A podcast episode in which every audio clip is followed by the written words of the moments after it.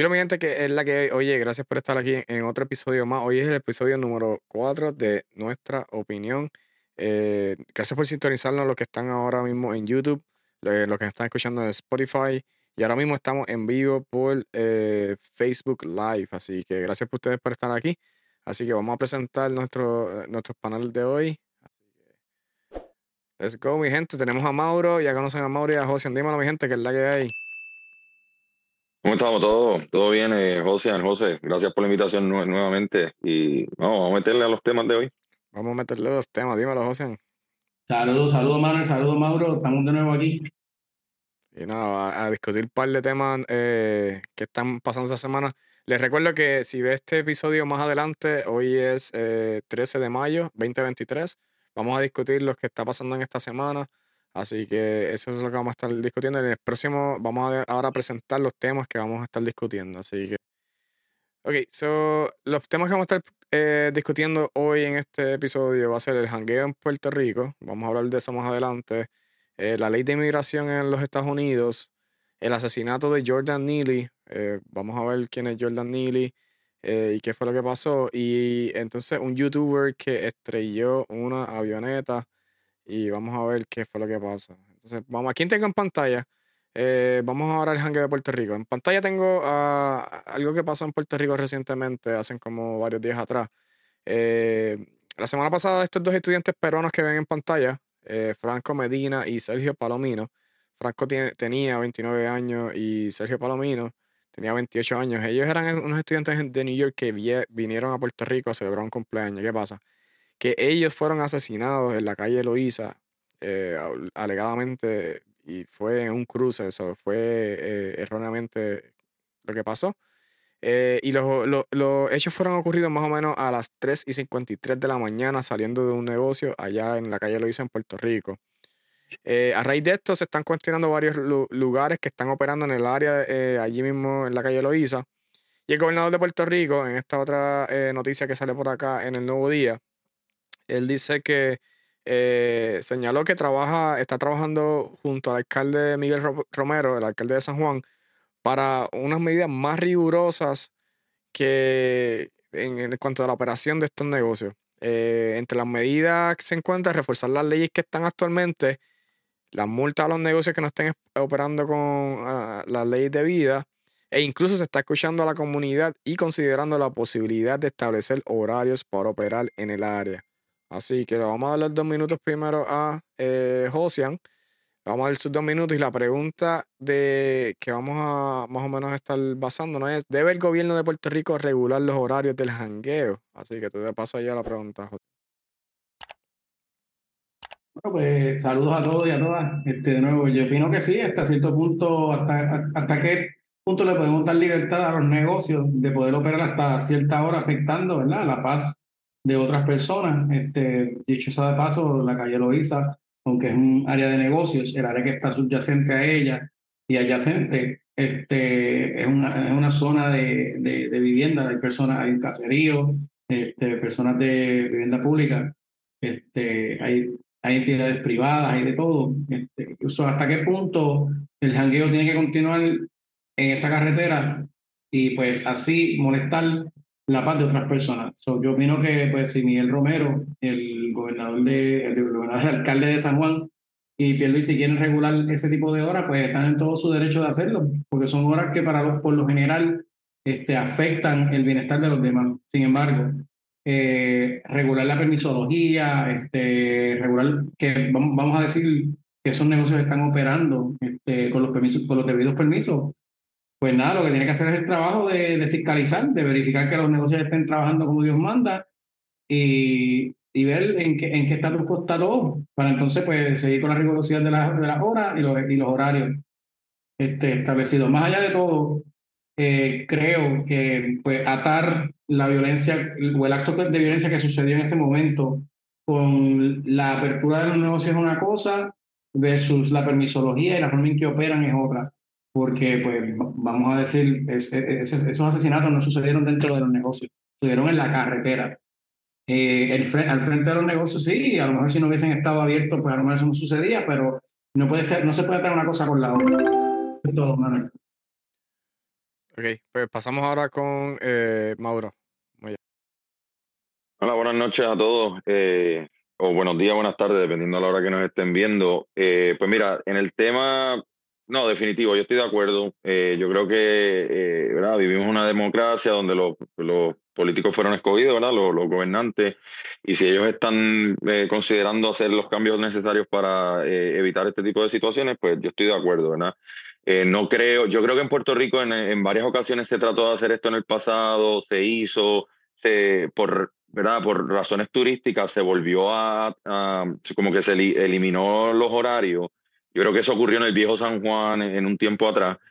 Eh, y yo creo que pues sí, en, algunos, en algunos lugares de San Juan, en algunos lugares de Puerto Rico es necesario. Ahora, no creo que debería ser algo, un blanket para todo San Juan. Yo creo que depende, como dice José, ¿verdad? De las áreas residenciales, de dónde vamos a, de dónde se va a estar realizando. Eh, la mayoría de los estados, ciudades, counties en Estados Unidos, ¿verdad? Tienen sus limitaciones si tú quieres janguear hasta las 8, 9, 10, 11 de la mañana del día siguiente, pues te puedes ir a Las Vegas, te puedes ir a ciertos lugares a hacerlo donde está permitido. Ahora, un tema bien importante, ¿verdad? Que menciona José a lo último, es eh, que no, yo no encuentro que hay una relación directa. Hay una relación, pero no hay una relación directa con lo que ocurrió con los estudiantes eh, peruanos, ¿verdad? Que en paz descanse, eh, bien trágico.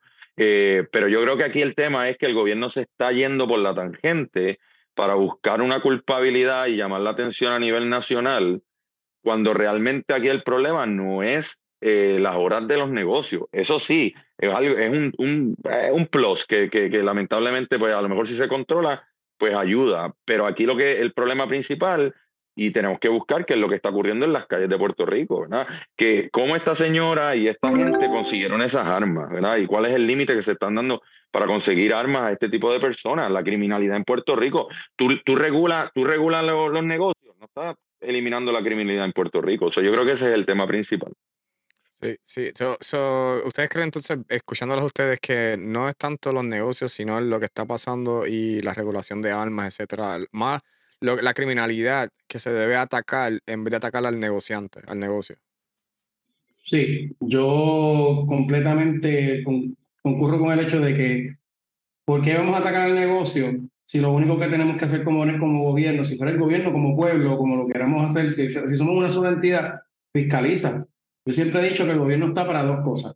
Si tú vas a hacer el taxation, el, el tax, eh, lo, el tratar de traer ese, ese income de los negocios, pues promueve los negocios, porque uno más uno da dos. Deja de estar tratando de, de cerrar, de, de, de, ponerle cadenas a los negocios. Sin embargo, este, tu trabajo como, como ente, ya que estás este, trayendo este dinero, fiscaliza. Si vas a otorgar una licencia, porque es una licencia que va, una de apertura, una de bebida, una de o sea, una del lugar, este, fiscaliza, asegúrate que todos los negocios que están ahí están en ley. Lleva gente que fiscalice esos lugares. Punto. Y fiscalizar no quiere decir que se le va a meter en el negocio con, con, badges. Dale la primera, el warning. Dale la segunda de warning. La tercera se lo cierra y se acabó. Muerto al hoyo y que vive el retollo. Porque para que yo te dando una licencia, te estoy dando la oportunidad, no una, no dos, tres veces para que estés en ley. Estás en ley y se acabó. Pero regular las horas. Y dicho, ¿verdad? Yo sí estoy de acuerdo con que se regule ciertas horas en ciertos lugares. y te pregunto porque tú, tú vives en Puerto Rico, yo, obviamente yo vivo fuera de Puerto Rico, Mauro vive fuera, fuera de Puerto Rico, pero tú jangueas.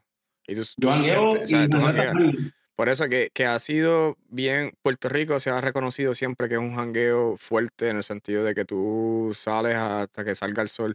Y eso, eso, eso ha venido.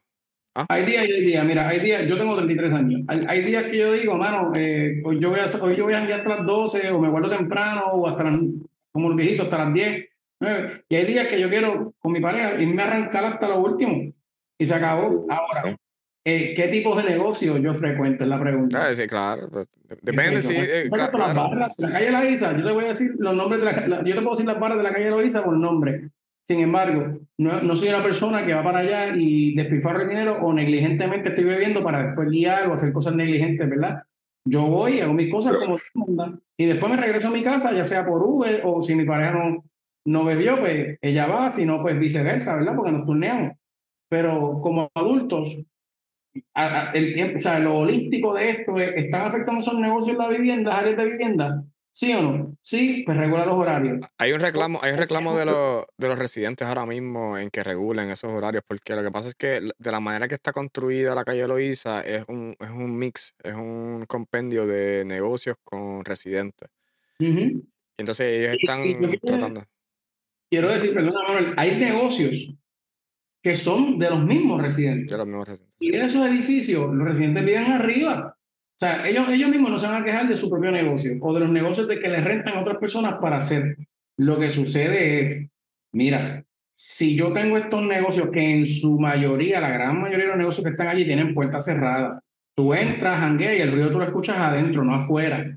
La mayoría del problema yace en que todas estas personas están afuera haciendo ruido entonces están estos muchachos con los carros con el boceteo a tu, a tu tiplén, ¿sabes? Que es lo que que, que no Sí, mira, yo encuentro que no hay duda, o sea, tienen que, tienen que, lo que pasa es que aquí el problema que yo veo en, este, en esta noticia y lo que está ocurriendo ahora mismo, ¿verdad? Con este tema en Puerto Rico, es que nos estamos ellos se están tomando de la mano para llevar eh, la atención completamente hacia regular las horas de los negocios, de la, de la venta de alcohol, de la, del jangueo y entonces, pues por lo que ocurrió con los dos estudiantes peruanos. Pero yo, es, lo, que yo digo, sí, eso yo creo que estamos los tres de acuerdo, ¿verdad? Deberían regularlo. Yo creo que sí, porque obviamente pues se afectan los residentes y, y por ese punto de vista yo creo que lo deberían regular. Pero cuando hablamos del tema de del asesinato de estas dos, ¿verdad? Estos dos estudiantes peruanos, primero que en Puerto Rico eso, no, eso ocurre más constante de lo que, ¿verdad? De lo que se, de lo que se habla. que lamentablemente ocurre. Y el problema es que, claro, son dos, dos personas que son de otro país. Esto llama la atención mundialmente. Inmediatamente sale el gobierno de Puerto Rico a multar a todos estos negocios, ¿verdad? Porque ocurre esta situación. y, y, y, obviamente, pues es como que eh, una over, overreacting por lo, que, por lo que ocurre, pero no están tomando de la mano, ¿verdad? o no están tomando por, por los huevos lo que realmente tienen que hacer, que es cómo vamos a lidiar con la criminalidad que está ocurriendo en Puerto Rico. No necesariamente cómo vamos a, ah, porque esto ocurrió, vamos a echarle la culpa a los comerciantes y vamos a... Sí, lo primero, la, corta, la soga corta por lo más finito.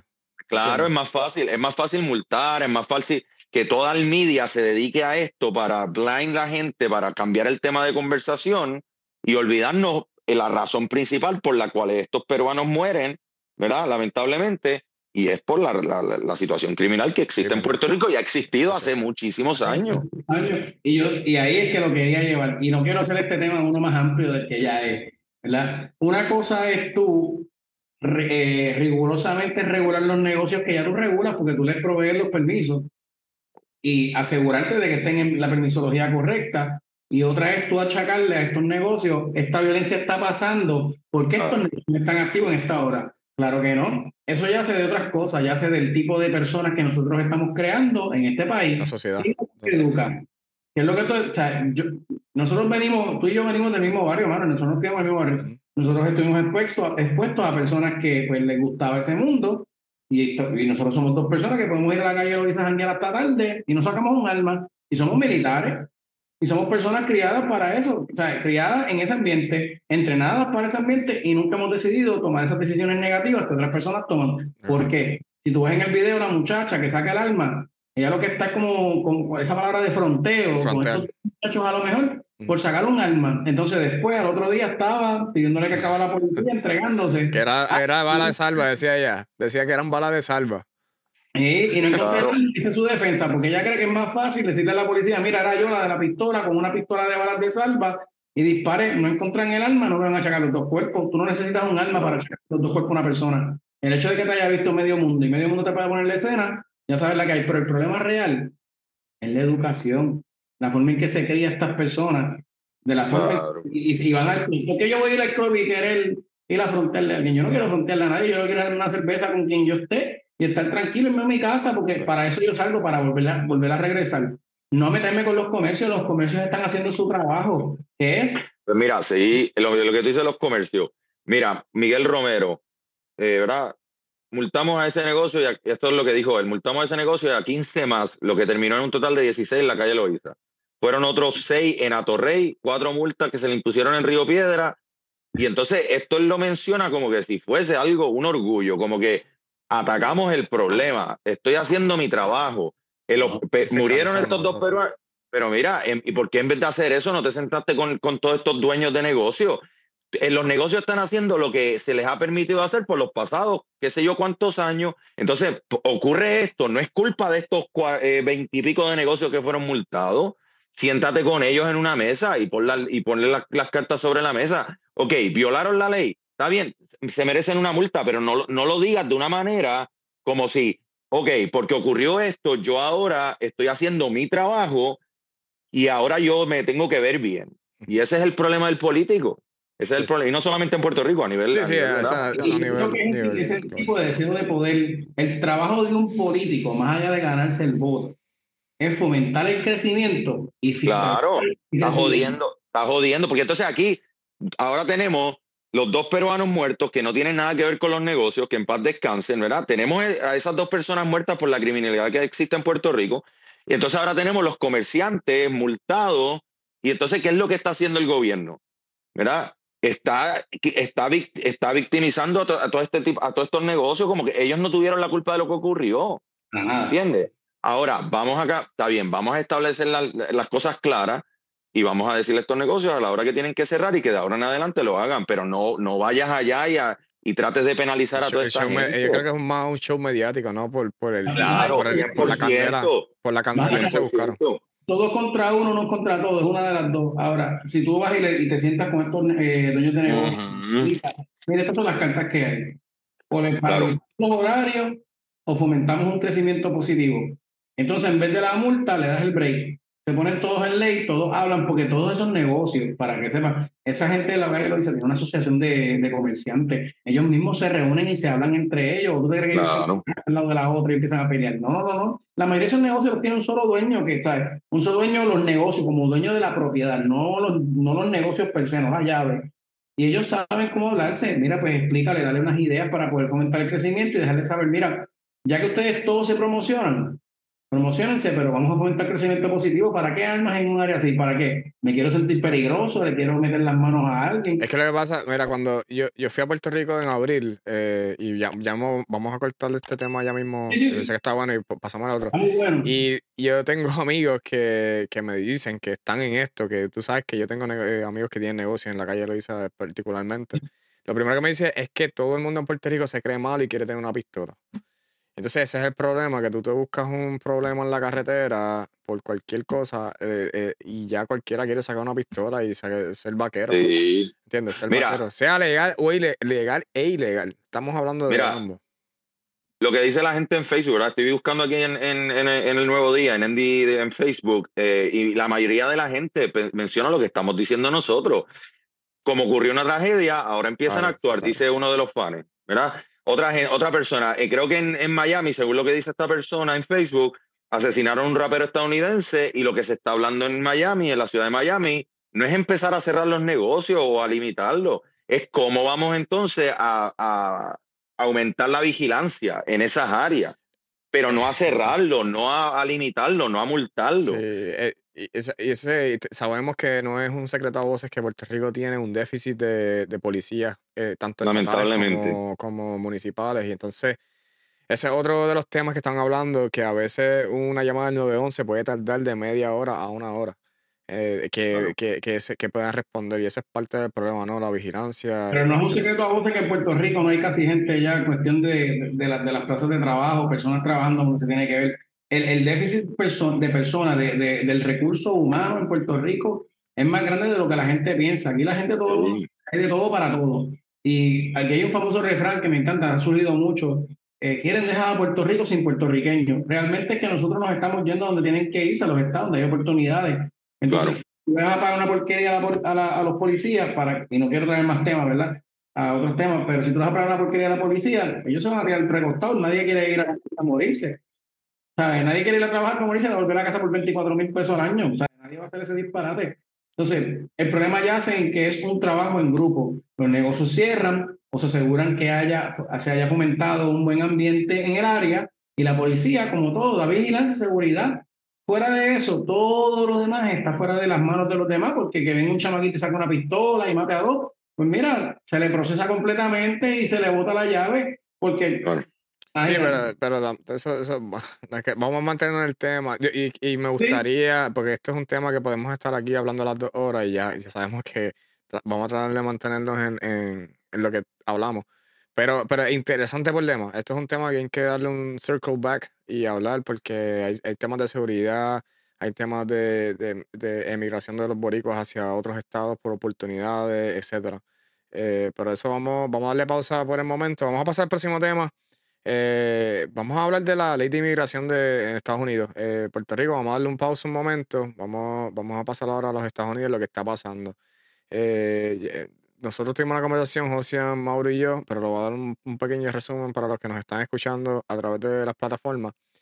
So, este pasado jueves, este jueves pasado, creo que fue el 10 de, de mayo de 2023, el título 42 eh, que causó mucha controversia en los Estados Unidos, eh, ya eh, caducó. ¿Y qué pasa? Que el título 42 era parte del Public Service Act del 1944 en los Estados Unidos y su propósito principal era ayudar a prevenir enfermedades en los Estados Unidos. fue una respuesta a la cólera en ese tiempo, estamos hablando del 1944. La ley le otorga al presidente de los Estados Unidos la autoridad para excluir personas de ciertos países durante estados de emergencia de salud. Esta ley antes del 2020 se utilizó una sola vez y se fue utilizada eh, en el 1929 para evitar que barcos de China y Filipinas entraran a los Estados Unidos durante una pandemia de meningitis.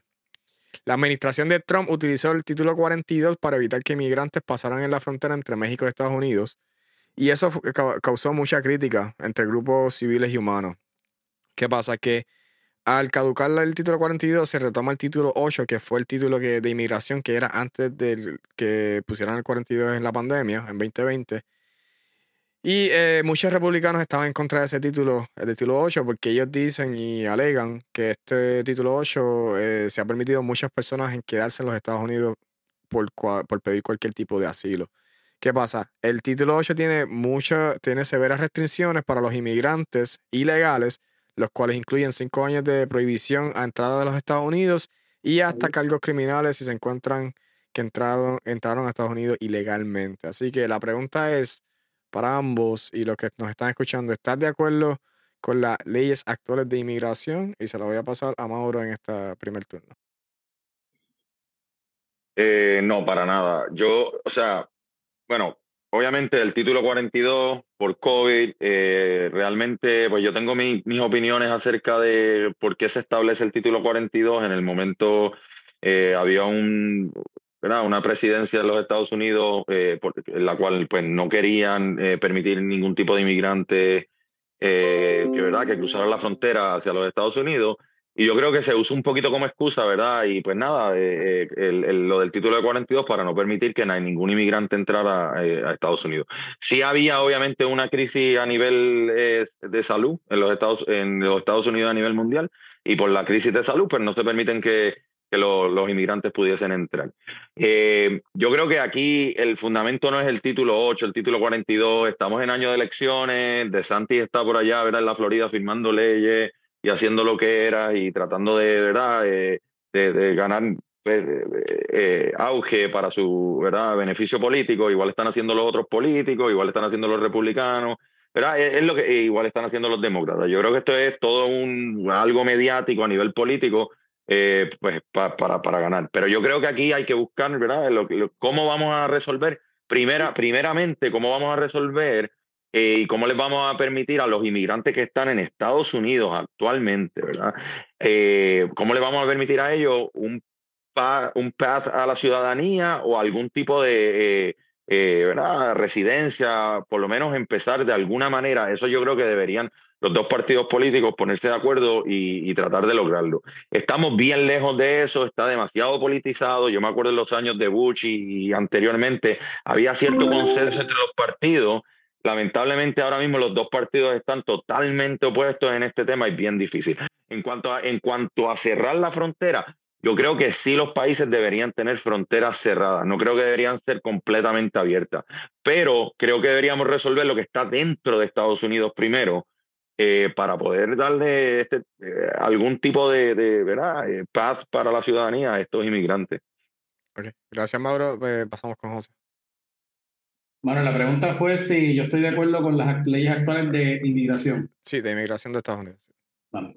primero, este título 8, eh, título 42 acaba de expirar y las razones por las cuales acaba de expirar, para darle un preámbulo a la gente, es que título 42 expiró porque ahora mismo para los efectos de la pandemia se acabó. Título 42 se creó para los efectos de pandemia, para prevenir que personas con posibles enfermedades que tengan que ver con la pandemia entraran al, al, a los Estados Unidos y los que ya estuviesen, pues se pudiesen deportar con mayor facilidad que con las leyes que ya estaban vigentes, que es el título 8, y en el título 8 específicamente está la 2.2 la y la 237. La 2.2 específicamente trata con las personas que tienen que ver, que ya entraron a los estados y están presentes en los estados, ya sea ilegalmente o legalmente, y la 237 es la que los coge en el of entry, que es cuando la persona va a entrar al estado y decide, pues mira, son dos formas de deportarlos o dejarlos en los estados, pero con una cláusula de posible deportación. dicho eso, de, dejando eso claro, ¿estoy yo de acuerdo con las leyes de inmigración corriente? Pues no, porque las leyes de inmigración corriente, para los efectos, eh, pues funcionan de manera administrativa. El derecho administrativo todo es cambiante, siempre todo va a resultar y de acuerdo a lo que el Poder Ejecutivo en, en, en los estados y la presidencia pues determine. todo el mundo sabe que la democracia está dividida entre lo que es el Poder Judicial, el ejecutivo y, y, el legislativo. Y pues sí, todo es un balance de, de, de, pesos y contrapesos, pero para los efectos, el, el derecho administrativo, que es donde el derecho de inmigración cae, pues siempre va a ser de acuerdo a la política pública que se establece a base del Ejecutivo, el presidente, los gobernadores y toda esa gama de personas y las agencias que están establecidas debajo. Yo no estoy de acuerdo con, la, con las leyes corrientes porque yo opino que se puede hacer un mejor trabajo. Yo no opino que deberíamos tener todas las compuertas abiertas a, tu, a a todo el mundo, para, para todo el mundo, pero no soy una persona que puede decir, no, le vamos a cerrar las puertas a todos. Y, digo eso porque yo también soy, soy hispano, pero lo único que me diferencia a mí de mis, de mis, de mi, otras contra, contrapartes en México y en otros países es que yo tengo una ciudadanía. Lo que, sí, lo que puedo escuchar por ambos es que eh, ambos ah, tienen el punto de que no eh, están de acuerdo que las fronteras tienen, tienen que haber sus fronteras, no pueden haber las fronteras abiertas. ¿Tú sabes lo que pasa? Yo, el, el, problema en Estados Unidos ¿verdad? es que, a diferencia de Canadá o otros, otros ¿verdad? Eh, países donde los sistemas migratorios funcionan mucho mejor, como Canadá, como Australia, Nueva Zelanda, Japón, esos países, la diferencia con Estados Unidos es que, primero, los, últimos que mencioné son islas. ¿verdad? obviamente son países donde la economía es excelente, pero para que el migrante pueda llegar, tiene que cruzar un cuerpo de agua. Canadá, para que el migrante llegue a Canadá, donde hay una, una economía buena, el, el, el, migrante tiene que pasar por todo Estados Unidos. En Estados Unidos no podemos tener las fronteras abiertas porque los países ineptos que están en Latinoamérica, no países, pero gobiernos de estos países, las economías están destrozadas si dejamos las fronteras abiertas, lo que va a ocurrir es que se van a meter todas las poblaciones de, Latinoamérica a Estados Unidos. Y obviamente no podemos permitir que eso ocurra porque no sabemos todo el flujo de gente que está entrando, no sabemos si están entrando criminales, no, no sabemos si está entrando gente donde pues lamentablemente eh, no, no, se puede. Y esa es la gran diferencia. No solo eso, y para recalcar, el punto de Canadá con Estados Unidos es que, como digo Mauro, para que un inmigrante de parte del sur de los Estados Unidos cruce, tiene que cruzar los Estados Unidos. Pero los estadounidenses, en su gran mayoría, ninguno se quiere ir para Canadá. Exacto, por la economía, claro, claro, porque las economías son buenas. Y entonces aquí el problema es que los ineptos gobiernos corruptos de la mayoría de los países latinoamericanos, pues no, no le funciona la economía. provocan, el, el, que las personas quieran irse de sus propios países. Quieran irse de sus países. Es lamentable porque yo creo que nadie se quiere irse de su país. pero esta gente lo hace por sobrevivir. Y desde el ambiente, voy a tocar dos, dos temas eh, que tienen que ver con esto. Uno es la seguridad nacional, el, segundo es el background de, seguro, de, de, que provee para la seguridad nacional. Son dos temas que andan en conjunto, pero son bien diferentes. La seguridad nacional tiene que ver con el tipo, el flujo de personas que realmente tú dejas entrar a un país que tú no sabes quién es. Y el de el background de seguridad nacional tiene que ver con que nosotros, una persona que nunca ha sido arrestada en los Estados Unidos, no tiene récord. A menos de que haya, eh, de alguna manera u otra, sido pues, booked o, o voluntariamente haya tenido el, el digital print de su, de, de, su ADN o sus fingerprints eh, enmarcado en lo que se le llama pues el, el, el gran, la gran bóveda del FBI. Que, eso, que eso, lo, eso, lo, ofrece el título 8.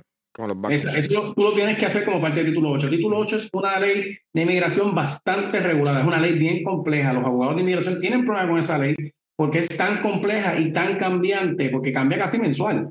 La, la, la, forma en que tú haces inmigración no es como la gente piensa, que tú vas al border, pides el, eh, eh, ya sea el asilo o, o, la entrada o me dejas entrar por la forma en que sea. No, no, no. Hay unas tablas de personas que se dejan y se permiten entrar todos los años.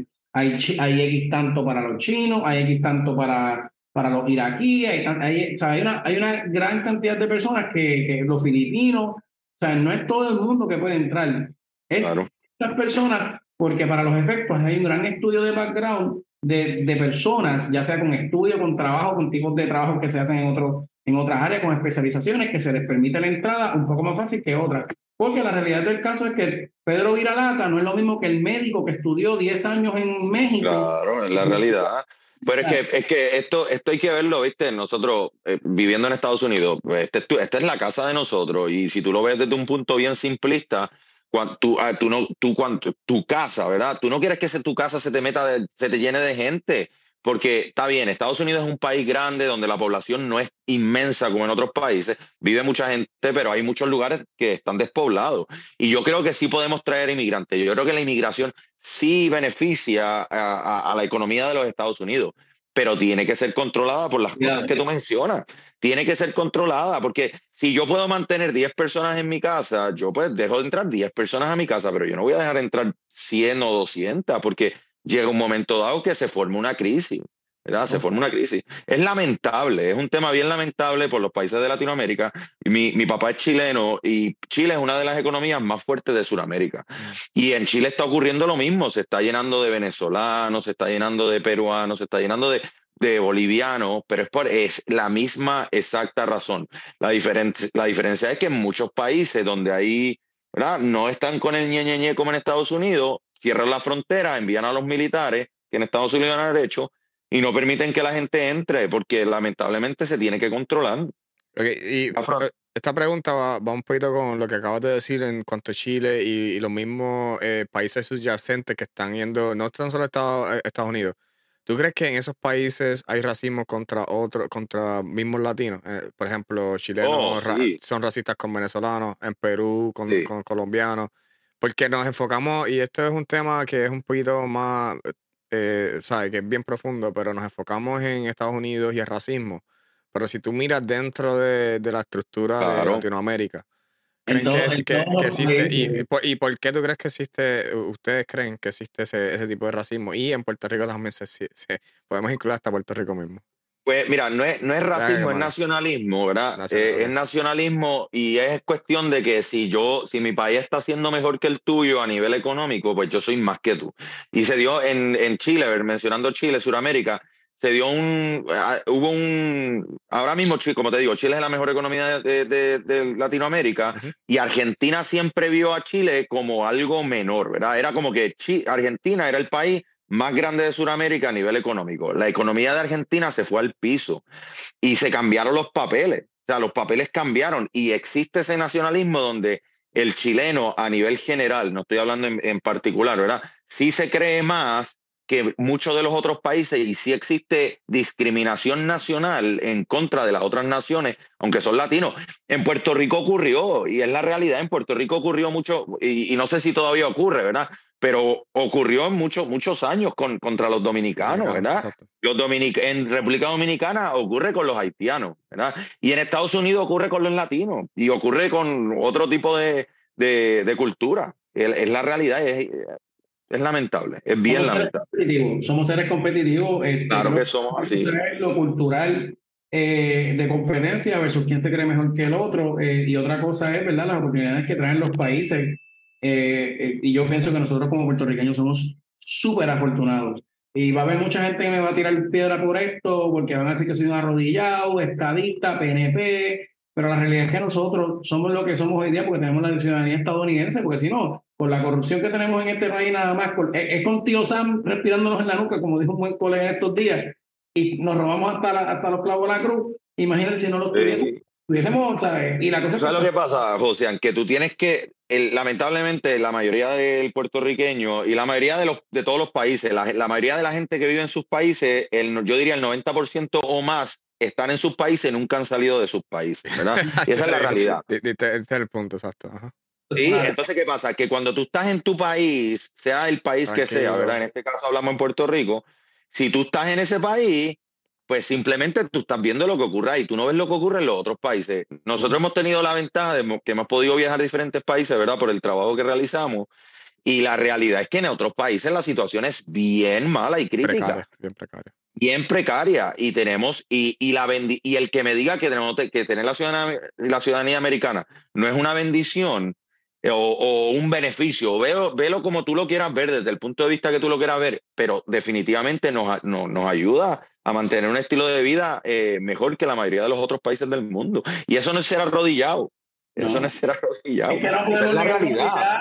Lo que pasa es que mucha gente quiere irse por la vertiente de que, ah, Estados Unidos nos invadió. No, no, mira, Estados Unidos no es que nos invadió, España nos invadió y nos hizo su botín de guerra. Estados Unidos, bajo las 13 colonias, decidió pelear con, con España y se quedó bajo el Tratado de Francia con nosotros, porque nosotros nunca hemos sido libres, siempre hemos sido, siempre hemos sido un botín de guerra, siempre le hemos pertenecido a alguien, nunca hemos sido independientes. Y no es que no lo podamos ser, es que ya esa idea de que lo podemos ser es que la cantidad de personas que está dispuesta a trabajar por el país es una tan mínima que la otra cantidad no lo va a hacer. ¿O cuánta gente tú no has visto como, como lo que sucedió? Te voy a dar el mejor ejemplo.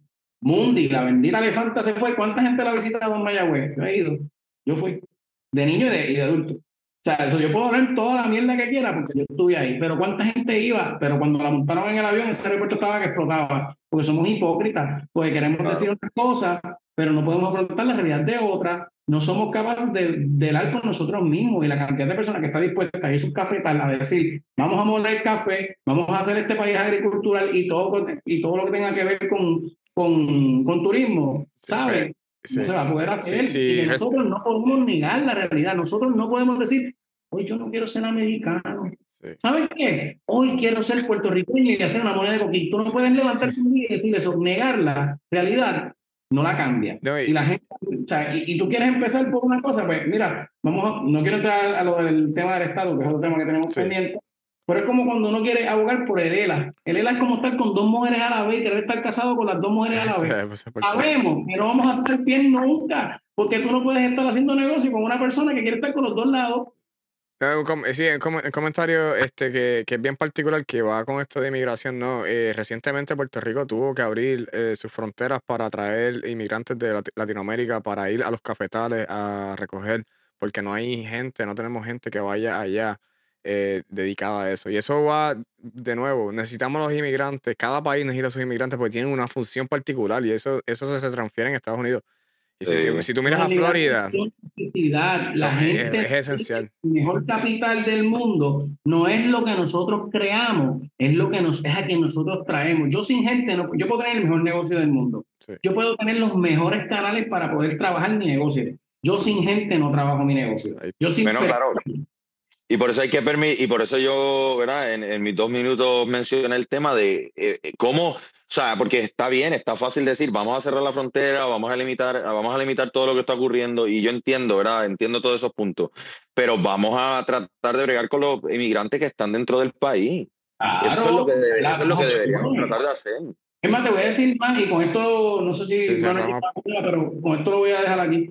Este, mano, los inmigrantes son tan, son, son, tan necesarios que cuando tú vienes a ver la historia de los Estados Unidos y Puerto Rico, nosotros estamos hechos de inmigrantes, y punto. El que lo quiera negar, que lo niegue. Y yo te voy a decir algo, esto no es para que la gente piense que nosotros estamos empezando a peas a nadie en Estados Unidos, no, no. Los Estados Unidos tienen un serio problema de personal también, igual que Puerto Rico. Nosotros necesitamos gente de diferentes, de, diferentes países. Yo tuve la oportunidad de ir a México hace como un par de semanas a estudiar Derecho allá, Derecho Internacional Comparado. Y a mí me encantó la forma en que yo fui a varios negocios en México y a mí se me trae, mira, esa gente trabaja por bare minimum en dinero y trabaja como si la vida dependiera de ellos, porque la vida depende de ellos. ¿Ok? Y es ridícula la cantidad de privilegios que nosotros como personas tenemos, como americanos tenemos en otros países versus las personas de esos países. Y nosotros necesitamos pregar con la gente que ya está dentro y ver quién podemos dejar entrar a, los a los estados para que venga a trabajar. Porque yo soy fiel creyente que sí, hay mucha gente con background negativo que viene de otros países. No, pero, pero, local también, local también. ¿Sabes? ¿Cuántos, locales? la gran mayoría de las personas, Manuel, la gran, la mayoría de las personas que entra legal al país de los Estados Unidos, a la nación de los Estados Unidos, ya sea Puerto Rico o cualquiera de sus territorios, porque tú no lo escuchas en Samoa o en Hawái, porque pues, pues, están en el medio del Pacífico. Pero la gran mayoría de esas personas que quieren entrar a la nación, que legalmente lo quiere hacer, son personas buenas que lo que quieren es trabajar. claro, claro, claro. ¿Tú sabes lo que pasa? Y, sí, te escucho. No, no, volviendo al tema de un poco de Puerto Rico, yo creo que tenemos que empezar a cambiar la percepción del nosotros contra ellos que existe, eh, ¿verdad? En Puerto eh, en general, como existe en Puerto Rico. Estados Unidos, y eso existe interno en Puerto Rico, en Estados Unidos también. Tenemos que pensar de que quiénes son, porque cuando uno menciona a los gringos, pero ¿quiénes son los gringos? ¿verdad? Esa es la pregunta. Porque tenemos la percepción de que el gringo es el, el el estadounidense blanco y nos olvidamos que la población estadounidense solamente menos del 60% son blancos. Nos, nos, olvidamos que el más del 20% son latinos, ¿verdad? Y eso, y eso está creciendo y hay un 13% afroamericano, ¿verdad? Asiático. Y so, Estados Unidos eh, tenemos que dejar esa percepción de que son, ¿quiénes son los gringos, ¿verdad? Y, nos, y, en, y en Estados Unidos hay millones de puertorriqueños, millones nosotros somos parte de esa cultura que se está creando en Estados Unidos. Tenemos que dejar de ver el nosotros contra ellos. Y eso es lo que, porque Estados Unidos, se, en, dale 20, 30 años más, no va, va a haber, la mezcla cultural que va a existir va a ser increíble. Y ya no va a ser solamente un grupo. Pero nada, vamos, con, vamos para el siguiente tema. estos temas nos, nos ponen a hablar de aquí. Tú sabes. Pero vamos, vamos al siguiente tema, mi gente. Vamos a hablar, eh, ya hablamos de la jangueo en Puerto Rico, hablamos de la ley de inmigración de, en Estados Unidos. Oye, vamos a hablar de este otro tema que, que es lamentable también, otro asesinato, el asesinato de Jordan Nealon, pero es muy importante hablarlo y es un tema que está dando mucho que hablar. Le voy a dar un pequeño resumen y luego este, se lo voy a pasar a los muchachos. So, para los que no están escuchando, Daniel Penny, eh, Daniel Penny es un veterano de, la Marina de, los Estados Unidos de 24 años. Él fue grabado en mayo primero, el primero de mayo, en el tren subterráneo de la ciudad de Nueva York, eh, allá en New, York City. Él estuvo reteniendo con una llave en el cuello a un hombre de ambulante de nombre Jordan Neely, de 30 años. Eh, deambulaba y era muy famoso en el área de New York por su impersonificación de Michael Jackson. Eh, supuestamente Jordan Neely estaba actuando eh, hostilmente contra los pasajeros del tren. ¿Qué pasa? En la certificación de muerte de Neely se indica que murió por asfixia. Eh, los abogados de Daniel Penny indican que Daniel, Daniel Penny no quería hacer daño, sino que él quería proteger a las personas que estaban a su alrededor, en este caso en el tren.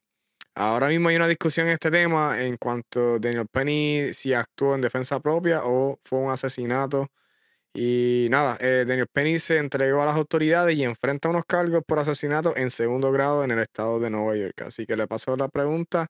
Daniel Penny, eh, ¿actuó en defensa propia o en o asesinato? Se lo digo José. Eh, pues nada, la pregunta fue, Manuel, y después discúlpame que estaba buscando la noticia. Daniel, Penny, ¿actuó en defensa propia o fue un asesinato?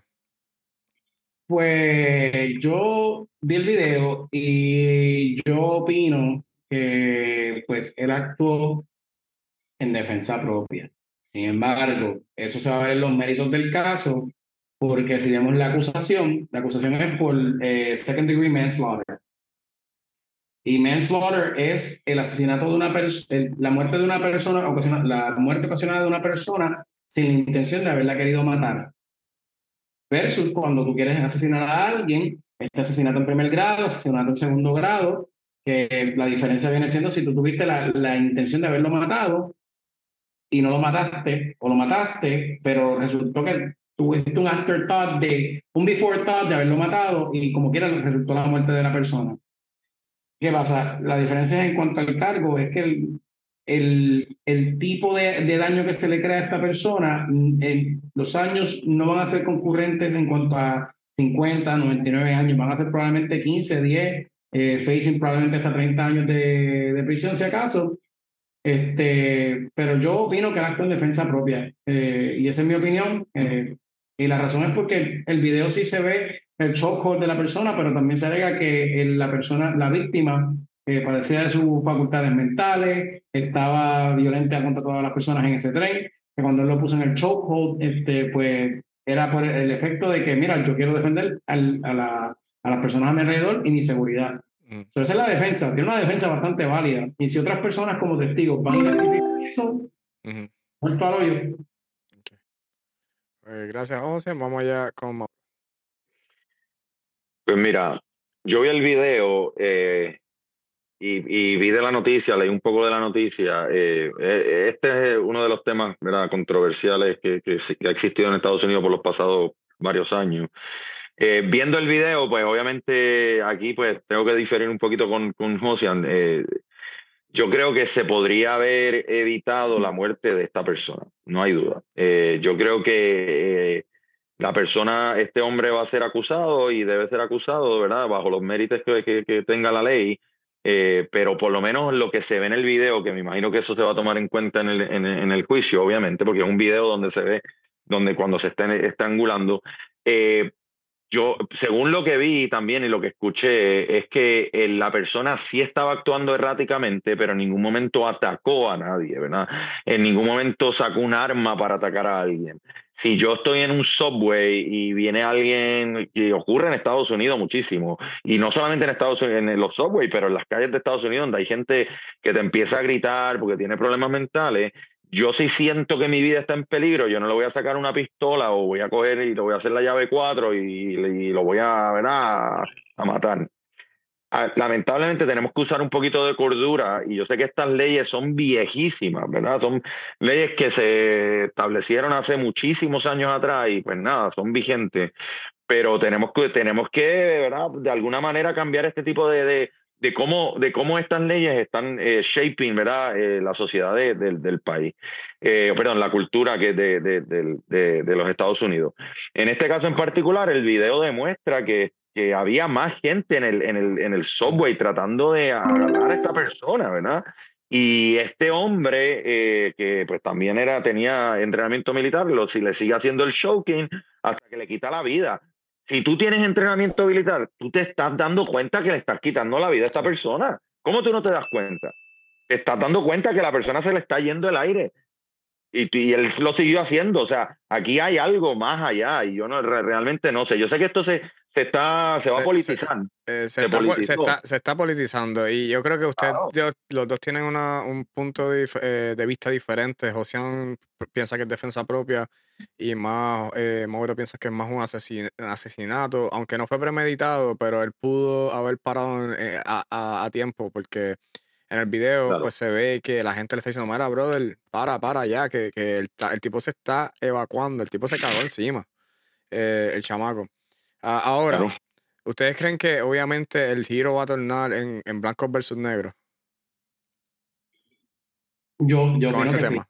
No, se ha ido, no se ha ido muy nacional a nivel blanco versus negro, pero ¿crees que están, están tratando de cogerlo por ahí ambos partidos, eh, izquierda-derecha? Primero, el de Nueva York es negro. So, tú sabes que cuando el alcalde habló, habló en contra del acusado. Si el acusado, vamos a ver, si el, si el alcalde hubiese sido blanco realmente hubiese hablado en contra del acusado? Maybe. La realidad es que probablemente, probablemente no. Porque estamos hablando, mira las dos vertientes que se dan en este caso. Y quiero que estemos claros de ellas. El acusado es blanco, la víctima es negra. El acusado es un veterano del Marine Corps. So, él sabía que tiene un tipo de entrenamiento, o se percibe que hay un tipo de entrenamiento de la forma en que este tipo puede hacer las acciones que tenga. Porque no es lo mismo José Carrasquillo, yo, versus fulano de tal que nunca estaba en el ejército. A mí se me, vaya, se me va a dar un mayor estándar de prudencia en ah, cuanto claro. a cómo voy a, eh, a, a, poder este, reaccionar a ciertas cosas y yo tengo el grado de tolerancia que se espera de una persona prudente y razonable, normal en la ciudadanía. Pues la, la realidad es que todo el mundo va a usar mi background en mi contra, porque o, lo vamos a usar de forma positiva si hago un, acto de heroísmo, o lo vamos a usar de forma negativa si se percibe negativo. ¿Me sigue? Entonces, en este caso, y lo, y lo, y lo quiero decir a él no se le cargó de murder porque no se, nunca se va a probar el, el, la intención de haber querido matar a la persona. Y second degree murder, aunque la forma de, aunque las dos resultan, porque murder y manslaughter son bien, son bien similares en la forma en que tú pues causas la muerte en las acciones, pero la intención es donde varía. ¿Me sigue? Y lo que sucede aquí es que este muchacho puso a esta persona en un chokehold y hasta qué punto él no se dio cuenta, porque esa es la pregunta que se van a hacer, ya sea el jurado o, por derecho. Si es por derecho, que es con el juez, yo creo que sale, sale culpable. Porque hay un grado de prudencia. ¿Hasta qué punto tú a la persona y, y, no le dejas respirarse? Si se está cagando, se está orinando, se caga, tú lo dejas, tú lo sueltas. Este, y tú sientes. Además, que había, habían personas en el tren donde podían aguantarle las manos. O sea, e, ese es el problema, ¿verdad? Si tú, tú sabes, si tú eres, primero, si eres militar, ¿verdad? Eh, bajo tu, ¿verdad? La, premisa, si eres militar, tú sabes que si le estás haciendo un shocking, y no tienes ni que ser militar, tienes que ser, ser un tipo con poco IQ para saber que si le estás haciendo el shocking lo vas a matar. Entonces, si, si eres solo tú contra él y él te está tratando de atacar y se murió, pues mala de él, él te está tratando de atacar. Pero si hay cuatro personas más alrededor de él aguantándole las manos, pues y los pies, ¿para que le vas a hacer shocking? A tu punto rápido, eh, eh, eh Carlos, DeSanti fundraisers for Daniel Penny. Daniel Penny. Mira, esto es 100% politizado. Fox News. DeSanti, DeSanti está haciendo un fundraiser para eh, Daniel Penny. Eh, MSNBC. The media focus on Jordan Nelly mental health, risk of racism. Esto es 100% político. Se, fue político. 100%. Si, si, tú, si tú lo único que ves es Fox News, estás totalmente de acuerdo de que esto fue a nivel eh, de defensa propia. Pero si te pones a ver MSNBC, esto fue un asesinato de lo peor. Y eso es lo que, ese es el problema en Estados Unidos. Que, lo, que te vas en dos lugares Se van, ¿no? Entonces, la en dos países. Oye, eh, y, y, funny que lo mencionas porque eh, empecé a ver su section. Empecé a ver. Y, oh, excelente. Te la recomiendo. empecé a ver esa serie, su section, y esa, habla de eso mismo, ¿no? De, de cómo el media eh, politiza todo eh, y habla a favor de uno o del otro. Y en este caso, y por eso te mencioné lo del y por eso traje a colación eh, este tema de, de los Penny, porque cuando estoy viendo los comments de diferentes MSNBC o CNN, o, tú ves diferentes personalidades comentando. Los Foxers están, ah, que si Daniel, Daniel Penny es un hero, pero entonces si vas a CNN y, ah, el tipo es un, el tipo es un asesino. Y ese ver los dos espectros diferentes. Y por eso es que hay que verlo como que, ok, pues, pues ¿qué ustedes piensan? Pues mira, o sea, analiza esto, ¿verdad? Politizado, 100%. De Santi, Ron De Santi, próximo candidato a, la presidencia de los Estados Unidos, él obviamente le está haciendo la camita a su base, porque su base va a apoyar a, a, a Nelly, no hay duda. Nelly es el apellido. Eh, Penny, Penny, es el veterano. Ah, Penny, va, va, va a ser, va, ellos saben, él sabe. Él, em, y esto es bien irresponsable de parte de él, ¿verdad? Sin, sin darle primero la oportunidad a ah, la ley, ¿verdad? A la ley. Darle la oportunidad a la ley y a la justicia que primero tomen el caso. Él, e, él un Twitter out el mayo 12, ayer, a, a las 10 y 32 de la noche, we must defeat the Soros funders funded DAs, Stop the Left Pro, pro Criminal Agenda. O sea, e, es una cosa que inmediatamente lo van a, lo, lo están politizando. Esto es un ejemplo, porque la, la, la, izquierda está haciendo lo mismo. Está haciendo lo mismo. Ustedes saben por qué esto está pasando, ¿verdad? Ustedes, porque Sí. Yo, vi, yo vi, vi, lo, de, lo que me enviaste de Instagram. Yo sé por dónde va. No, vamos a empezar porque. este... Corta, corta. Pero ya sé por dónde va. Dale, yo sé que DeSantis y Trump no se llevan Exacto. a puntos son del mismo partido. ¿Y en dónde es que a Trump lo están acusando? ¿En New York? Ok. ¿Qué tipo de alcalde? ¿Qué tipo de gobernador? Eh, claro, demócrata, pues claro. El negro contra blanco. Entonces, ¿qué sucede? Yo le voy a decir algo. Aquí hay un famoso refrán que es lo que es la razón por la cual se, se estaba atacando a Jago versus Pierluisi, y es que si Pierluisi se, se lanza para la, president, para, para la gobernación otra vez, gana. Si Jago no, no se tira. Pero ¿qué sucede si Jago se tira versus Pierluisi y Jago gana? Pues el Partido Nuevo Progresista, y usted más así, pero ¿qué no tiene que ver esto? Se lo voy a hacer ahora, tratarlo rápido. Este, si Diego gana, pues el Partido Nuevo Progresista gana por cuatro años. Si Pierluisi gana, Pierluisi gana, el Partido Nuevo Progresista gana por cuatro años. Si Diego se tira en la próxima, Pierluisi no puede irse a ser gobernador y Diego gana, son ocho años del Partido Nuevo Progresista. Y vamos a decir que pues Diego gana una segunda vez, son doce años de Partido Nuevo Progresista eh, y el ELA, pues yo no sé dónde va a estar, pero en algún lugar de la esquina de Puerto Rico. le, estás haciendo la, estás haciendo la camita al tema de la, de la próxima. Ahora, dale close, ¿Y por qué? ¿Y por qué dice que está haciendo esta campaña? Porque mira, si nosotros, primero que estamos defendiendo un veterano. Yo no quiero decir que lo estoy defendiendo, yo estoy viéndome por los méritos del caso, ¿verdad? Porque yo soy veterano. Pero yo he visto más casos de trastorno mental transitorio y todo lo que tenga que ver con defensa de veterano que cualquier otra cosa. Pero vamos a decir que pues, le hace la camita a esto y pues Trump gana. Yo le voy a decir algo, la mejor, la mejor técnica de campaña voluntaria ahora mismo que tiene, la tiene Trump. Y Trump tiene unas grandes posibilidades de ganar el año que viene, Corillo. Y son cuatro años más que puede estar. No sé si puede estar los ocho, porque no sé si son, tienen que ser consecutivos. No, no puede, no puede, cuatro nada más. Entonces, si gana Trump y Trump ya después no Además que no, no creo que esté vivo después.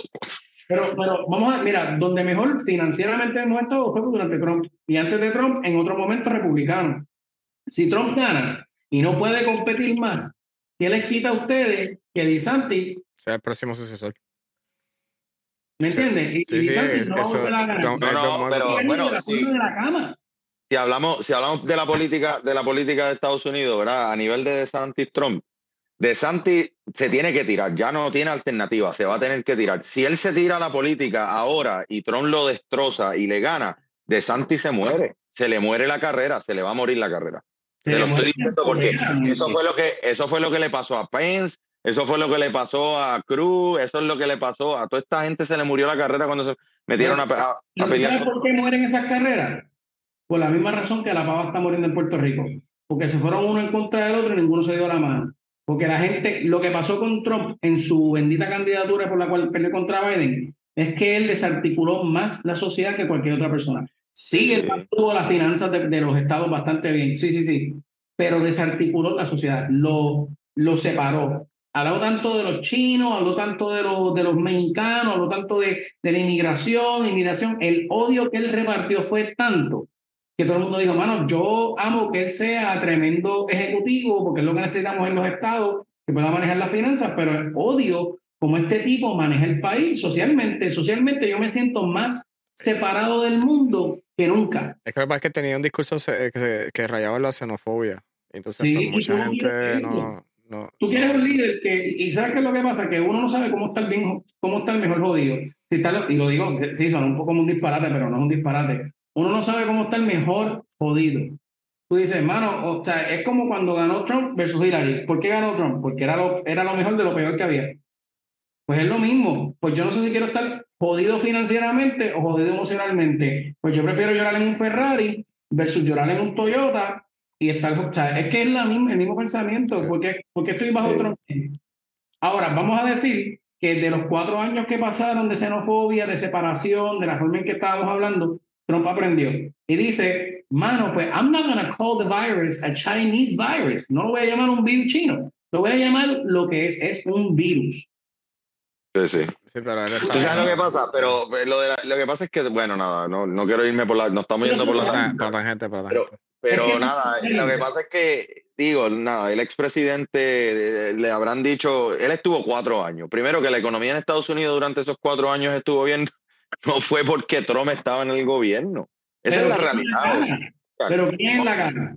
Pero es que él no arregló nada, porque cuando él coge la economía, la economía ya estaba en proceso de arreglarse. Esa es la realidad. Entonces, ahora, cuando está la casualidad que entra el, el actual presidente al gobierno, ¿verdad? La economía ya iba en piquete. Y está bien, obviamente había, había una pandemia, pero los presidentes heredan la economía de su precedor, de precedor. Esa es la realidad. Eh, el, que, el que llevó la economía a un siguiente paso fue el presidente anterior. Y no me gusta hablar mucho de los presidentes porque pues, hay cierto respeto ahí, pero nada. En cuanto al tema de, de, Jordan Nelly, al 100% politizado.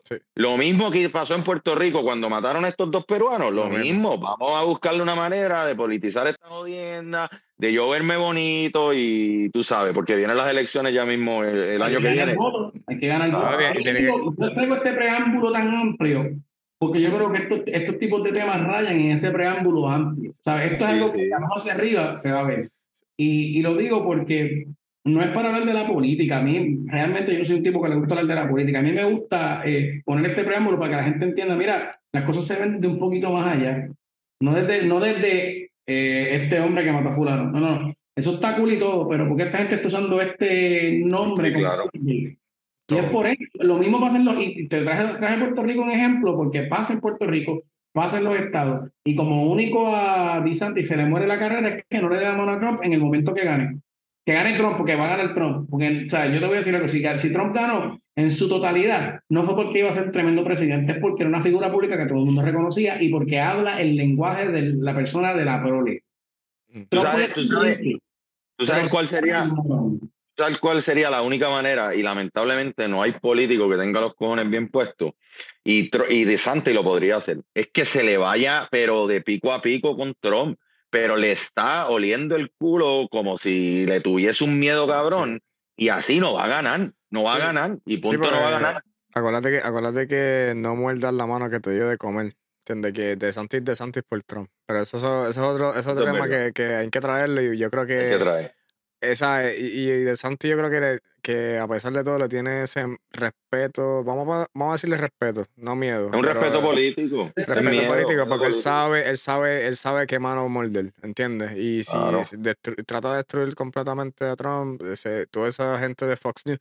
Y, y este es importante, y vamos a pasar a otro tema ahora, pero es como lo que estaba hablando Jay Fonseca con que tú me enviaste, Josian, que está bien interesante, que están analizando esto mismo con Trump y de Santi. Eh, pero, pero nada, vamos, vamos, vamos allá, vamos al último tema, mi gente. Estamos ahí en, tiempo, estamos en el tiempo que Mira, tenemos, tenemos en pantalla Los Ángeles Times. Este es un temita que un youtuber en el 2021 estrelló una su avioneta. Le voy a dar un summarize, eh, un resumen para los que nos están escuchando. So, el youtuber se llama Treble Daniel Jacob. Y pueden buscar este video. Todavía está arriba. Tiene más de 3.9 millones de, de, views en YouTube. Eh, yo lo vi antes de, empezar eh, este podcast. Anyway, Treble Daniel Jacob tiene 29 años.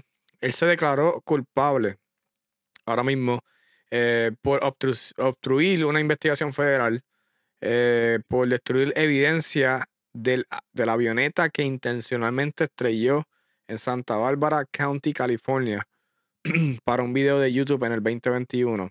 Ahora mismo, Trevor Daniel Jacobs se enfrenta hasta 20 años de cárcel. Y al principio de los hechos, eh, Jacob, y en el mismo video que lo pueden buscar en YouTube, el, título está I crashed my, my plane. Lo pueden buscar así mismo, I crashed my plane. Eh, él alega en el mismo video que sufrió un desperfecto mecánico y por, y por eso él tuvo que brincar de, en paracaídas desde la avioneta. Y entonces se descubre que fue una mentira. Él lo hizo por los views de YouTube. Ahora mismo logró obtener 3 millones de views en YouTube y sigue contando porque el video sigue arriba. Ahora la pregunta, ¿qué es para ustedes? Y empezamos con Mauro. ¿Hasta dónde se traza la línea por ganar views en las redes sociales? Así que Dame saberlo allá. Pues mira, eh, la línea se traza ahora mismo, debería trazarse, ¿verdad, Eh, si pues estás violentando la ley, trazaste la línea. Y ese yo creo que es bien claro. Lamentablemente, eh, bueno, no lamentablemente, ¿verdad? Afortunadamente para muchos, eh, las redes sociales los han hecho millonarios, les han hecho, ¿verdad? Muchísimo dinero. Y, y lamentablemente lo que eso ha causado es que mucha gente tenga esa hambre y esa sed por ser famoso, por ser influencer, ¿verdad? Y yo, y yo tengo, yo tengo hijos, yo tengo adolescentes donde en, cual, en algún momento dado han visto todos estos chamaquitos que se han hecho de muchísimo dinero. O sea, yo tengo un, yo, mi hijo de siete años ve a otro nene de siete años, eh, que me imagino que ustedes, no sé si ustedes, bueno, me imagino que ustedes no lo han visto, pero se llama Ryan, el nene, que los papás, el nene ve un montón, él, lo que hace es jugar, jugar videojuegos. Digo, jugar con juguetes ni videojuegos. Y millonario. ¿Qué pasa? Que obviamente, y esto le ocurre a los adultos, y a los jóvenes y a todo el mundo que lo que tienen es hambre de hacerse millonario, ¿verdad? Haciendo cosas fáciles.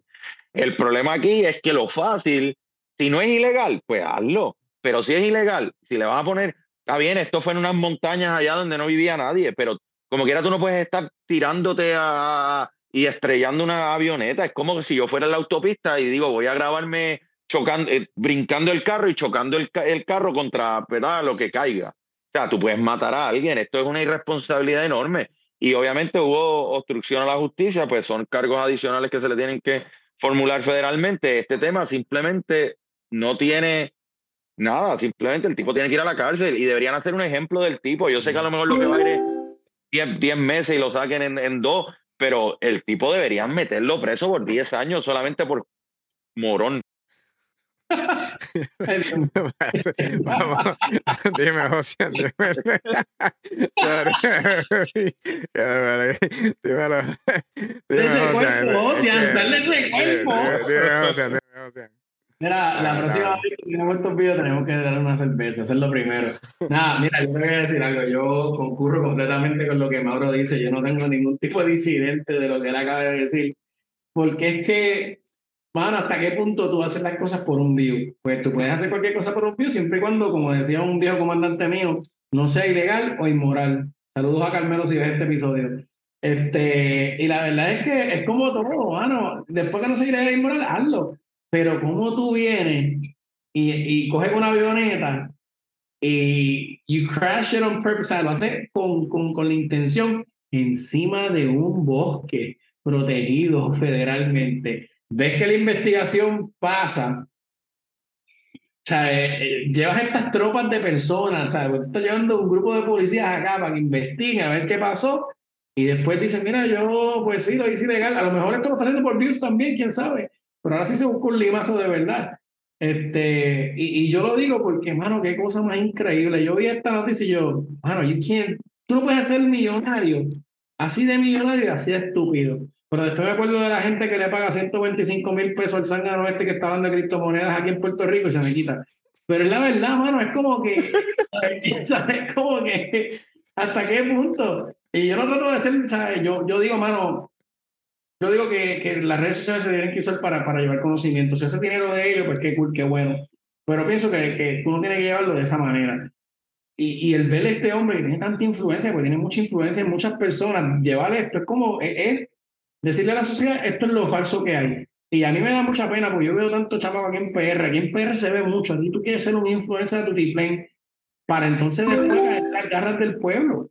Y eso es lo que tengo que decir. Y no me siento mal por él, de verdad. Ojalá le den con todo el, con todo el partillo por, por morón, por morón. Por morón. Pero ese es el morón, ¿sabes? pues mira, o sea, tú mencionas, tú mencionas lo de la criptomoneda y esto me da también a pensar, porque, ¿verdad? Son, son influencers también, ¿verdad? O se creen influencers y sí, y sí, bueno, son influencers, ¿verdad? Porque la palabra influencer es que tú eh, tienes, ¿verdad? Influyes a otras personas, esa es la, esa es la definición. Y, y nada, ¿verdad? Eso, pues, si tú estás cogiendo de zángano a 100, 200, 1000, 3000, 4000 personas y ellos se dejan de coger de zángano, pues eso no es ilegal. Pues nada, hace millonario cogiendo de zángano a la gente. Pero si tú vas a cometer un delito, ¿verdad? Como cometió este, este zángano, pues entonces ahí sí, tienes que ir preso. Ahora, si tú te hiciste millonario por cualquier motivo o razón y estás haciendo choliseos o lo que estés haciendo por ahí, trayendo gente a verte, hablando, hablando cosas, diciéndole a la gente, si tú me sigues, te vas a hacer millonario, y la gente paga por ver eso, y la gente se lo cree, y lo hacen más millonaria a la persona, pues bendito sea, el tipo tiene labia, la tipa tiene labia, y pues lo metió, pero eso no es ilegal. Yo siempre he dicho que hay dos tipos de... Oye, eso es bien, obviamente, eh, moralmente está bien jodida la cosa, pero dale, dale. Bueno, tú dices, este, yo siempre he dicho que hay dos tipos de personas, está la influencia y está el influencer. Yo creo que mucha gente lo confunde, yo creo que el influencer es la persona razón, que trabaja, que tiene que hacer, y pues llega a la gente de la forma más fácil que pueda, y la influencia es la persona que pues realmente tiene esa influencia. O sea, claro. yo tengo esta, esta, yo espero llamarla amiga porque yo creo que, que es mi amiga, ¿verdad? Hasta cierto punto, eh, la doctora Brown. La doctora Brown es una muchacha que vino de Venezuela, pobre, y ella hace cejas, y pues se especializa en eso y da cursos de eso en ser. Y gracias al, al sueldo yo la veo a ella casi millonaria, tremenda muchacha, da esos cursos, tiene este negocio, es inmigrante, es una persona que trajo toda su familia, es una persona completamente, un ejemplo a seguir, una mujer muy poderosa en el ambiente y muy humilde. No solamente poder, es la forma, lo humilde que es y lo poderosa que es a la misma vez. Y da estas charlas de motivación. Y yo no estoy en contra de que una persona dé una charla de motivación. Porque yo pienso que al pueblo le hace falta los ejemplos. Yo, yo pienso que a todo el mundo. Sí, sí, claro. Y, y el ejemplo que tú das, yo estoy 100% de acuerdo. Si tú fuiste una persona que tú, si tú puedes con tu experiencia demostrarle a otras personas cómo poder salir del hoyo, cómo poder salir adelante, ¿verdad? Con tu experiencia, con lo que pasó, por ejemplo, tu, tu, tu amiga, pues eso está excelente, ¿verdad? Y tú les enseñas y les dices, yo pasé por todo esto, y yo lo hago, yo creo que nosotros lo hemos hecho como oficiales del ejército con, ¿verdad? con el listado o con otro tipo de, lo hemos hecho en, en, en pequeñas facetas, pero el problema aquí también, ¿verdad? La realidad es que hay gente que se ha hecho millonaria por suerte y después van por ahí diciéndole a todo el mundo, tú sabes, esto es lo que tienes que hacer para hacerte millonario y, y lo hacen para coger de sangana a la gente también. Y yo te digo que, pues mira, yo, yo te voy a decir, siempre lo digo, leer es gratis. Pero ser un buen pendejo también es gratis. También es gratis. Tú tienes que coger que gratis tú. Eres como alguien te dice, estar gordo es difícil, pero estar fit también. Tú escoges qué tipo de difícil tú quieres tener. ¿Me sigue? Exacto. yo digo que yo, yo, nunca, yo nunca digo, y esto ustedes lo saben, y si no lo saben, pues lo van a saber ahora, y esto es para que le caiga el sello bien fantástico. Yo nunca he dicho que yo he sido el mejor oficial del Army. Yo no creo que yo fui uno de los mejores en el Army. Yo creo que yo estuve by far, way far de, de las personas que yo vi. Yo creo que yo serví con mucha gente que fue mucho mejor que yo en el servicio. Y lo digo humilde, ¿verdad? Este, y, y yo traté de hacer lo mejor que pude dentro del contexto de lo que yo podía hacer, ¿verdad? Eh, y creo que muchas de mis acciones pues, pudieron ser hasta mejor en, en, en, muchas formas. Pero yo siempre dije, mano, hasta cierto punto yo amé el ejército tanto que yo me desenamoré de mí mismo y dije, yo me tengo que volver a enamorar de mí mismo. Porque yo siempre supe, estaba en mi corazón que yo quería ser abogado. Y esto, esto, es algo del contenido para la vida. Yo siempre quise ser abogado. Toda mi vida yo siempre quería ser abogado. No por el prestigio, no porque es una medallita, no porque es un safety net, no porque mis papás lo fueron, aunque lo fueron. Es porque yo me crié en eso. Es algo que yo siempre dije, hermano, yo quiero ayudar a la gente. Yo quiero ir a una corte y poder explicarle las cosas en Arroyo Bichora, porque cómo puede mejorar la cosa y ver si podemos resolver este asunto antes de que llegue a mayores. Y siempre me ha gustado ese, ese, ese leading de poder ayudar a las personas. Yo digo que ahora es que yo estoy en el camino correcto. Y cuando yo digo, te lo traigo de ejemplo con esta noticia, y es porque uno tiene que diferenciarse entre una influencia versus ser un influencer. Saber leer es pendejo. Y yo digo, al sol de hoy, cuando yo me haga abogado y coja casos, yo quiero llevar este, este tipo de conocimiento a los estudiantes de derecho, a las personas que quieren estudiar derecho, a los jóvenes que quieren y sueñan con ser una persona de, de, del derecho, porque ese es el tipo de población que yo quiero decirle, mira, tú puedes. Porque yo pude, porque yo, aunque mis padres lo fueron, yo reconozco que mi papá pues, me trató de ayudar en lo que pudo y pues no tuve la ayuda de la otra persona. Este, pero te digo, todo lo que yo he logrado hoy día lo hice yo. Me han ayudado muchas personas, no es que lo hice solo, me han ayudado muchas personas. Yo te puedo decir todos los nombres de los comandantes, colegas míos que me han ayudado el sol de hoy, personas que me dieron la mano para entrar a derecho, personas que el sol de hoy me siguen dando la mano. Y cuando yo me convierto en abogado y más allá sea lo que pueda hacer, yo siempre voy a tener eso presente y yo creo que ese es el tipo de influencia que tenemos que... que, que, que claro. uno tiene que decir... Tú sabes lo que... Hacer lo que no quise hacer para poder ser lo que quiero ser. ¿Me sigue? Y yo creo que ese es el mensaje sí, sí. a la gente. Pero mira, esto que ocurre, y no tienes razón, o sea, 100% de acuerdo. El, lamentablemente vivimos en una era digital donde ¿verdad? La, el, el, acceso a la información es ¿verdad? inmenso y eso es algo, bueno, no estoy diciendo que es algo malo, es excelente, pero, lamenta pero también tiene un doble filo. Y eso lo que ocurre es que mucha gente trata de buscar maneras fáciles de hacer dinero. Y yo tengo este struggle como padre porque tengo que enseñarle a mis hijos, ¿verdad? Que todo lo que ustedes están viendo en las redes sociales no necesariamente es la realidad de la vida. O sea, tú ves cinco o seis pendejos que se hicieron millonarios porque tuvieron suerte, ¿verdad? Pero detrás de esos cinco o seis pendejos que, y que gracias a Dios tuvieron suerte y se hicieron millonarios, hay millones y millones y millones que están tratando de hacer lo mismo y no lo lograron, ¿verdad? So, no hay una fórmula mágica, y se los digo, de hecho, estaba hablando con ellos, con los dos hoy, no hay una fórmula mágica para tú hacerte millonario. No lo existe. La única fórmula es joderse y salir adelante. Y yo les digo a ellos, ustedes pueden tener sus side hustles por los lados, ¿verdad? Y si se pegaron, se pegaron y se hicieron millonarios, ¿verdad? pero, pero hay gente que vive la vida pensando que un saijoso los va a hacer millonarios y, y, y se quedan ahí y no hacen nada con sus vidas. Se quedan ahí pensando que algo los va a sacar adelante. Y hay muchas personas que piensan, que hay muchas personas que piensan, y perdona que te corté el pensamiento, hay muchas personas que piensan que el éxito es la gente me conoce. Mira, sí, es verdad.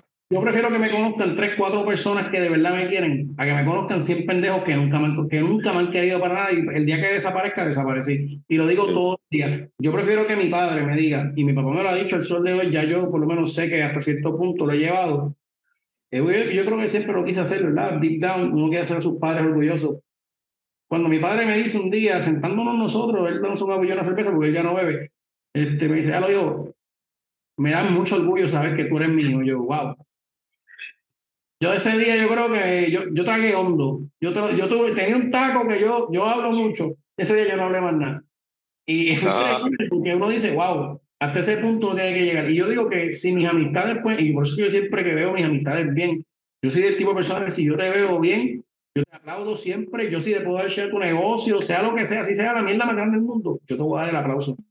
Si tú estás haciendo mal, yo voy a ir en privado de ti y tú eres el único que lo va a saber porque yo no tengo derecho a llamarte la atención como si fuera tu papá.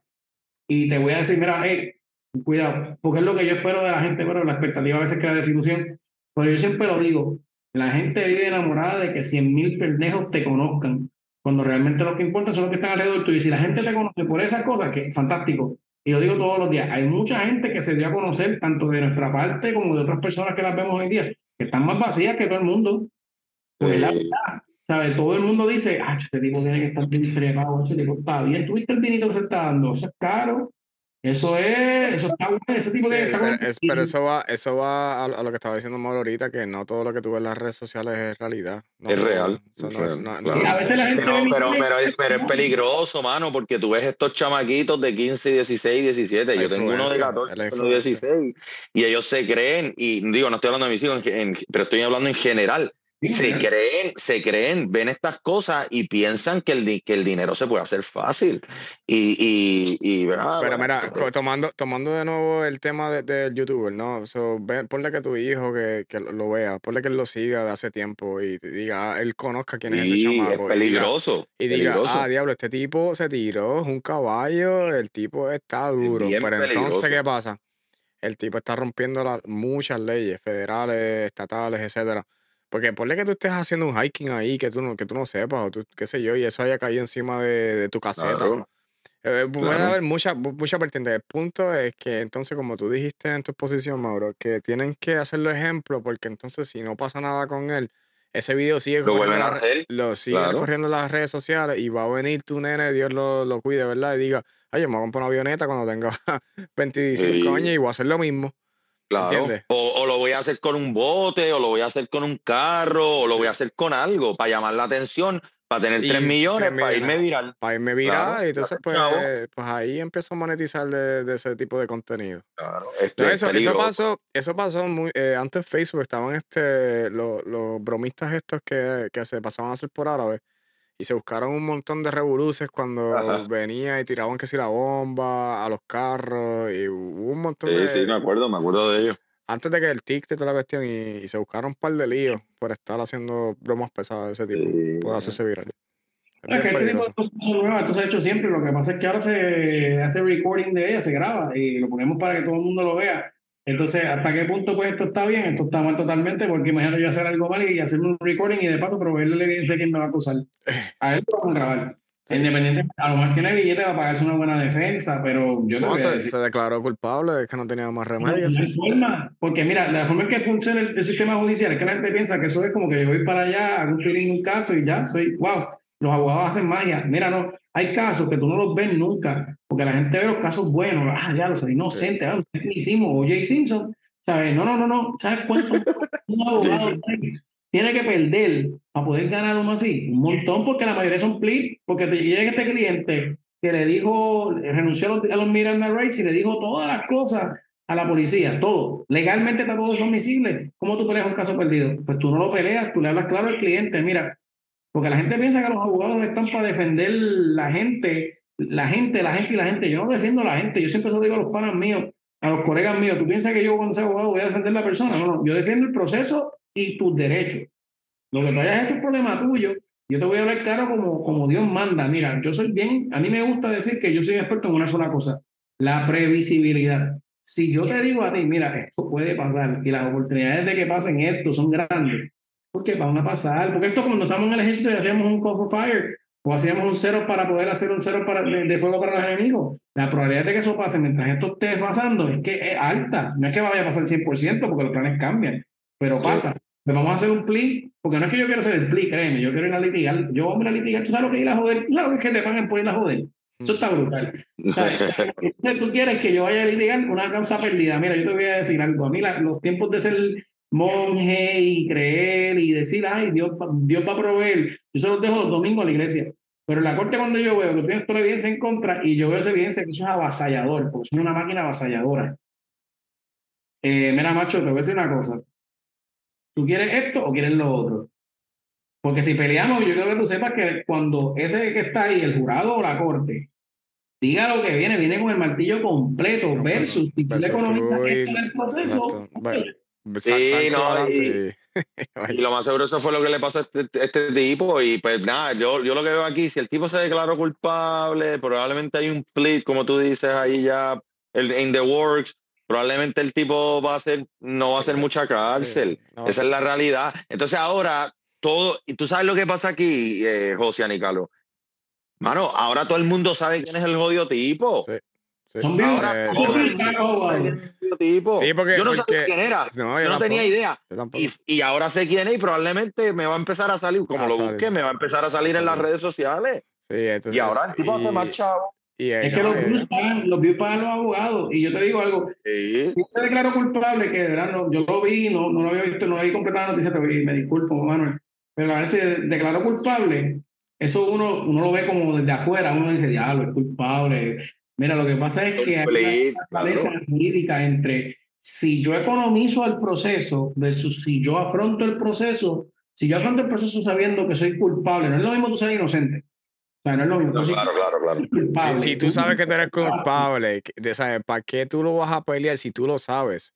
no, además, eh, a nivel, a nivel económico, a nivel económico le hace más sentido declararse culpable si hay un plip que le hace sentido. Es como, es como, como Coscuyuela. Mano, el comandante. Mano, yo no sé si tú has sido comandante, yo creo que sí, pero pues, no, no, recuerdo, ¿verdad? No estoy transmitiendo a la gente. Pero, ok, tienes un soldado que este domingo, después del viernes ustedes de haberle hecho un safety brief, le dijeron no beban. El domingo, por alguna razón de la vida, él se fue a beber hasta home. Lo captaron en video, le dio un puño a fulana, se bebió hasta la, hasta la barra completa, le dio un, un DUI y el lunes llega y les dice, ese no era yo. es que, era yo. Es que la evidencia está muy fuerte. Y, tienes todo. No, o sea, no es que te las están trayendo, tú estás investigando. No, ya te hiciste la 15 y tú sabes que en el blotter eso salió completito. Está todo, sí. Está todo. Y tú sabes que es el. Mira, tú, tú lo ves y mira, tiene una cruz. Tiene un tatuaje de cruz aquí dice: Yo soy Fulano. Y tú sabes que. Y te dice en la cara: Ahora se la fui yo, comandante. ¿Qué tú le vas a hacer a ese Tú te vas a, molestar más todavía. tú, vas a ir, con el peso completo y te vas a ir con el peso completo de, de la, de Claro, claro. Si el libro tenía 100 páginas, tú le vas a dar con 150 páginas. Sí, porque tú, porque tú tienes, tú, eh, cuando tú eres comandante, tú eres casi un juez y tú puedes, tú eh, tienes cierto nivel, tú puedes determinar cuál, cuán severo va a ser la, lo, que le puedes hacer a, en este al, soldado. y, para que sepan, la diferencia entre ustedes a un juez en, comanda, en comando, cuando el caso se ve por el juez, por derecho, versus jurado, es ninguna. Usted es el judge, jury and executioner. Usted va a escuchar la prueba y usted sabe que este hombre, ese hombre se firmó, tiró el avión y aceptó que tiró el avión. ¿Qué más tú quieres? ¿Qué otra defensa hay? Ninguna. Ahí no hay Dios que lo, que lo repare. Sí, porque estaba tratando de mentir. Estaba tratando de mentir de que. en ese plea, lo que quiero decir, en ese probablemente hay un grado de inocencia. O sea, el economizó el proceso, eh, dijo, mira, yo te voy a servir, qué sé yo, cinco, pero en verdad realmente, pues, dos de probatoria, pago lo que tenga que pagar, restauro las cosas. y lo más brutal. Y, y, la cosa es que el tipo aquí empezó, después que, ¿verdad? Eh, ocultó la evidencia, después él mismo dijo que la había ocultado. Aquí hay algo más, el tipo está, o sea, él sabe, ¿verdad? Es que tiene unos sponsors, él tiene unos sponsors, él tiene unos sponsors. Claro, él sabe, él está monetizando con todo este revolú. Al final del día, gracias a Dios, ¿verdad? no ocurrió nada y pues nada, el tipo no mató a nadie y se le jodió la avioneta y, y nada, pero es importante que este, que este tema, ¿verdad? Lleve al tema mayor, que es que no podemos estar haciendo estupideces por likes, ¿verdad? O por views. Pero nada, esto a la gente se le va a olvidar esta pendeja Sí, y, este- y va a ocurrir algo peor. Pero para ir, cerrando, voy a poner en pantalla aquí, mira, este, este es el momento, lo voy a dar por frente. Ah, no. No, no lo van a poder escuchar ustedes allá. Este, vamos a ver aquí. eh, Estoy aquí en vivo, mi gente. So, anyway, so, ustedes, ustedes llegaron a ver el, el video. Ok, pues aquí, mira. Sí, yo lo vi, yo lo vi. Aquí más o menos, él dice, ok, se me, tengo pro- problemas eh, de perfectos mecánicos. Y entonces él va volando. Y para el motor completo y ahí se tira.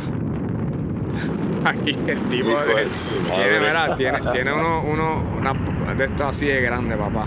Porque mira que yo soy No, paracaidista. entonces, todo bien preparado porque tenía las Y cámaras. todas las cámaras completas, vuelta redonda del, del, y todo, ¿sabes? claro. Eh, profesional, o sea, no fue, y él tenía la GoPro en la mano, tenía múltiples GoPros en la, en la, mira, el avión sigue volando solo, el tipo, eso fue... Todo grabándose, Sí, stage completamente. Sí, completo, completo. Entonces él dice, no, se me, se me, se me, se, me, tuve de perfectos mecánicos. Mira qué casualidad que tenía un, un paracaídas. Ah, mira qué casualidad que tenía todas las GoPros específicamente en, la, en los ángulos perfectos. Ah, mira qué casualidad que estoy volando por encima de, de- del avión y, y tenía de perfectos mecánicos. Pero Claro, esto claro. está- No, y estaba volando, y estaba volando, y obviamente él, lo, él eh, sabía que estaba volando en un área donde no vivía gente, Sí, y ahí sí, fue sí. que se le dañó, y no, claro, el tipo, pues, él sabía lo que hacía, sabía lo que hacía.